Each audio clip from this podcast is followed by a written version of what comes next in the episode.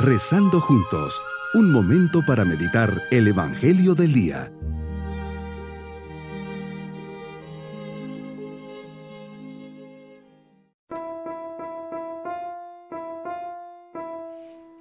Hoy domingo de la solemnidad del Santísimo Cuerpo y Sangre de Cristo, nos ponemos bajo la presencia de Cristo Eucaristía para agradecer su presencia llena de amor y entrega que en el silencio de tantos sagrarios se realiza día a día.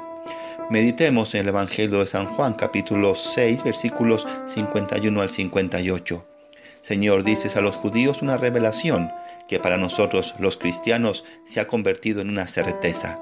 Yo soy el pan vivo que ha bajado del cielo, el que coma de este pan vivirá para siempre, y el pan que yo les voy a dar es mi carne para que el mundo tenga vida. Ha sido de inspiración y alimento para tantos a lo largo de estos siglos y lo sigue siendo. Me viene a la memoria aquel testimonio del obispo Fulton Chin, entrevistado en la televisión nacional unos meses antes de morir.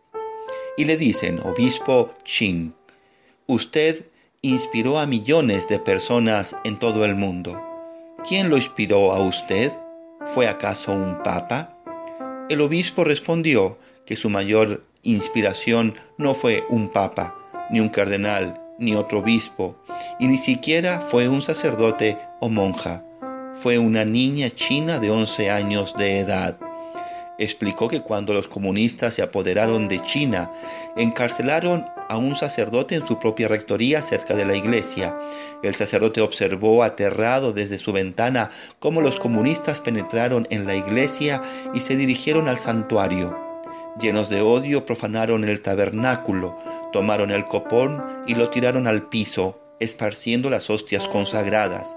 Eran tiempos de persecución y el sacerdote sabía exactamente cuántas hostias contenía el copón.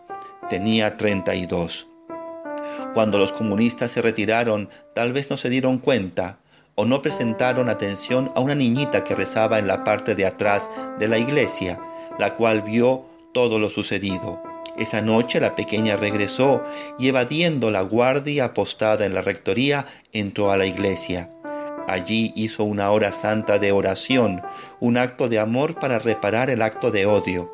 Después de su hora santa, se adentró al santuario, se arrodilló e inclinándose hacia adelante con su lengua, recibió a Jesús en la Sagrada Comunión.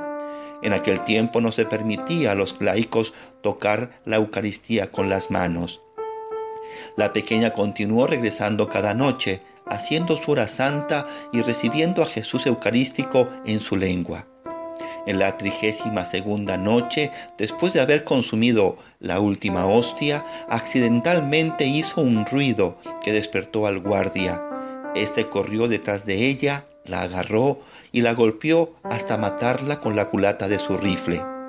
Este acto de martirio heroico fue presenciado por el sacerdote mientras sumamente abatido miraba desde la ventana de su cuarto convertido en celda. Cuando el obispo Fulton escuchó el relato, se inspiró a tal grado que prometió a Dios que haría una hora santa de oración frente a Jesús sacramentado todos los días por el resto de su vida. Si aquella pequeñita pudo dar testimonio con su vida de la real y hermosa presencia de su Salvador en el Santísimo Sacramento, entonces el obispo se veía obligado a lo mismo su único deseo desde entonces sería atraer el mundo al corazón ardiente de Jesús en el Santísimo Sacramento. La pequeña le enseñó al obispo el verdadero valor y celo que se debe tener por la Eucaristía, cómo la fe puede sobreponerse a todo miedo y cómo el verdadero amor a Jesús en la Eucaristía debe trascender a la vida misma.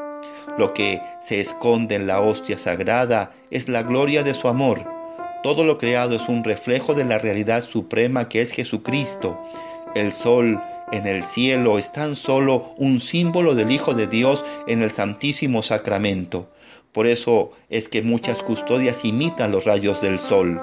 Como el sol es la fuente natural de toda energía, el Santísimo Sacramento es la fuente sobrenatural de toda gracia y amor. Jesús es el Santísimo Sacramento, la luz del mundo. Mi propósito en este día, comulgar con fervor y agradecimiento a Jesús por su presencia en la Eucaristía. Mis queridos niños, Jesús nos enseña que es el pan bajado del cielo. Quien come su carne y bebe su sangre tendrá vida eterna y lo resucitará en el último día. Nos dice que su carne es verdadera comida y su sangre verdadera bebida. Cada día agradezcamos al Señor su presencia entre nosotros, especialmente si ya hemos hecho la primera comunión. Y nos vamos con la bendición del Señor. Y la bendición de Dios Todopoderoso, Padre, Hijo y Espíritu Santo, descienda sobre todos nosotros. Bonito día.